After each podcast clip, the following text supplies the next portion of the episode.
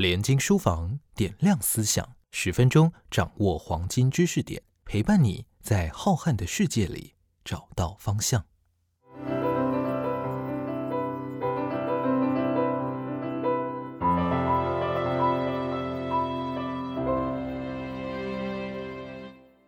欢迎收听联经书房点亮思想。大家好，我是人文线主编黄淑珍。今天要谈谈《这里没有英雄》这本书。《这里没有英雄》的作者胖鸟，他是一位急诊室医师。那他在这一次新冠肺炎爆发的时期，站第一线为大家奋斗。胖鸟自己本身就有书写的习惯，他习惯记录一些日常生活中遇到的事情。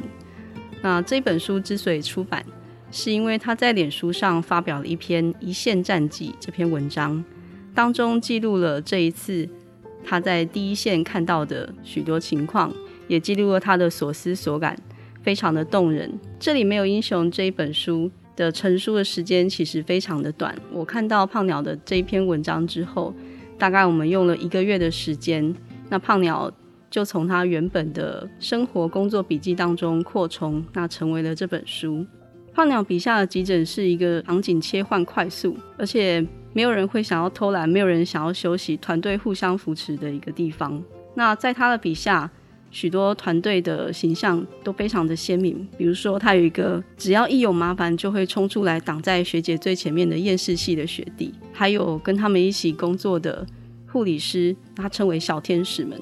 这些小天使们有非常坚强的意志力，在非常炎热的天气之下，他们还是可以穿着全套的防护服，那在户外为病人服务。在胖鸟的心目中，他自己身为医师，但他最着重的是去呈现他团队的重要性。因为在这样子的大范围的战场上面呢，一个人的力量他是不足以抵挡病毒的攻势的，他必须要有团队筹建的人和。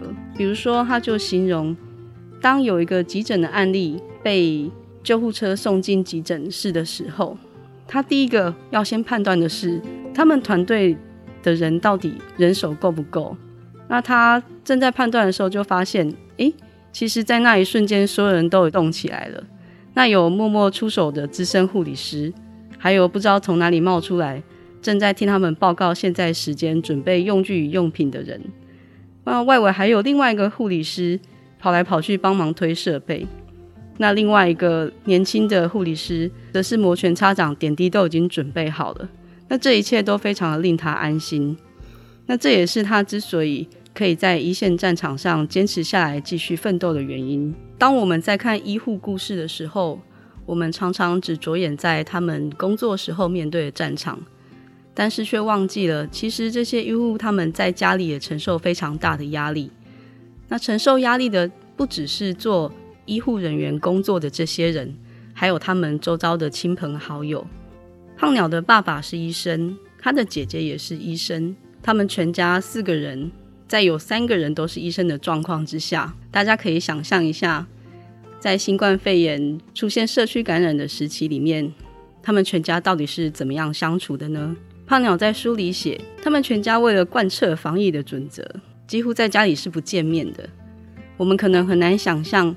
他们全家在家里竟然只能透过可能赖的讯息讲讲话，那透过电话讲讲话，真实见面的时间可能少之又少。然后他在书里也写，他跟家人在这段时间内其实是在家里隔着大概一点五公尺的距离，那彼此想念。胖鸟除了写到自己和家人的情况，他也记录了医护群组里他看到的其他医护人员的情况，比如说。有人讲到南部的老人家现在来北部太危险了，可是家里的小孩没有人照顾，该怎么办呢？也有人讲到学校放假了耶，可是小孩子在家里没有人管，会不会好好学习呢？到底是要花钱请保姆好呢？可是现在又请得到品质优良又没有感染风险的保姆吗？还是说把小孩送到南部去呢？这些问题反复的在医师群组里出现。他们想尽了各种方法，甚至有医生提议，是不是要组成一个团体，轮流照顾彼此的孩子呢？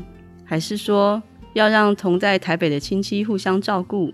政府的输音脱困怎么样呢？大家讨论的都是这些事情。那胖鸟就写到，讽刺的是，家中越多从事医职的家人，这样的重担就更难以解决。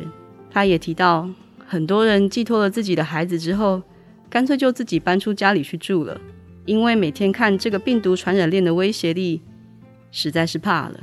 他的一位前辈在社交媒体上说：“这是我选的行业，但是祸不及家人。”对此，胖鸟说道：“这些话看得我心里酸又痛。什么时候救人助人成了一种祸呢？”再来，我们来看看胖鸟在书里面写到他亲身经历的急诊的案例。急诊是一个大家非常难以想象的场域，那它变换快速。没有人可以预测下一秒会发生什么事情。来到急诊的民众当然都是有急需的，但是在这样变换快速的过程当中，要怎么样才可以知道自己做的是正确的决定？要怎么样才可以知道这一瞬间的决定会不会让自己后悔呢？这是一件非常困难的事情。但是这件困难的事情，急诊室医师每天都在面对这样困难的决定，他们每一天都在做。胖鸟在新冠肺炎爆发的这段期间，碰到非常多确诊案例的家属，在那样短短的一瞬之间，就必须要决定自己的亲人到底是不是要插管，是不是要急救，这样艰难的决定。他在书里面写到，有一位阿姨被推了进来，阿姨被发现是新冠肺炎确诊的病例之后，他走出门外，跟阿姨的哥哥说：“大哥，你妹妹可能是新冠肺炎。”现在太喘了，肺部几乎没有功能了。胖鸟形容这位大哥顿了一下，目光如炬，瞪着他，手放在腰间，说道：“妹妹说碰到紧急状况，她不想插管。可是，在下一秒，这位大哥又迟疑了。当胖鸟问到说你们家属要不要讨论一下的时候，他回答：我不知道，我不懂这些。然后他看着胖鸟问说：医生，你觉得呢？胖鸟说：“这可能是他短暂医学生涯中最痛恨的一句话了，因为他每天都必须面对这些不知道抉择是不是正确的事情。一般民众怎么会懂呢？”胖鸟这样写：“在碰到我以前，他们可能连做梦都没想到自己或亲人身上会发生这些疾病。比如说，他现在心肌梗塞要打凝血剂，但是有百分之二脑部出血可能，你们要不要打呢？”他现在脑中风，要打抗血栓剂，但是有可能脑出血。你们愿不愿意接受这个风险？医生，你觉得呢？胖鸟说，他无法也不愿意想象他亲爱的双亲虚弱的在病床上挣扎着吸气，但是在碰到相同的情况时，他也不知道自己能不能冷静的做下判断。在急诊的现场，医生能够回答病患的这个问题，他们能够依据的也只有。存活下来的几率到底是大还是小？可是，在人性的面前，几率的问题反而是一件非常残酷的事情。胖鸟在这本书里面有多次提到，他觉得自己好没有价值，原因是因为在死神的面前，他非常的无力。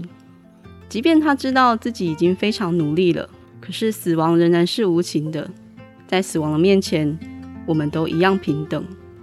在第一线的医护就像胖鸟，他们天天面对着死亡，天天面对着抉择，也天天面对着重度的情绪劳动。虽然胖鸟说在第一线的现场没有英雄，但是我们都知道，只要站在现场，他们就都是英雄。我们应该要如何才能支撑他们这些第一线的医护呢？首先，第一点，我想大家也许可以试着去了解他们的故事。多多知道在第一线的现场到底发生了一些什么事情，去知道这些医护人员在第一线他们到底在想什么，他们到底看到了什么，他们感觉到了什么。再来是去了解第一线医护人员做事的方法，有非常多的冲突都是由来于实际做事方式和情感上的冲突。当家属非常急着想要抢救自己的亲人的时候。医护人员很为难，但是他们知道抢救下去已经没有用了。那这个时候要怎么样去做抉择呢？如果我们可以知道当病患送进急诊室之后可能会经历的流程，那我们也许可以在碰到相同的情况时，有更多的冷静、更多的体谅，来应对这一切。医护人员也是人。胖鸟在这本书里面写道：“他说，我是一个小螺丝钉，我可能也会倒卧在病毒的无孔不入之中，而且我爱哭、怕事、懦弱。可是胖鸟用一个底层医师的平凡视角记录下的这段狂风暴雨，对我们来说都是有意义的。希望大家可以透过这本书，更了解第一线医护人员他们的所思所感。”以及面对的现场情况，也希望大家可以借由这本书凝聚坚强的意志力，一起抵抗未来可能在席卷而来的大疫年代。这次的分享就到这里，谢谢大家收听联经书房点亮思想，我们下次再会。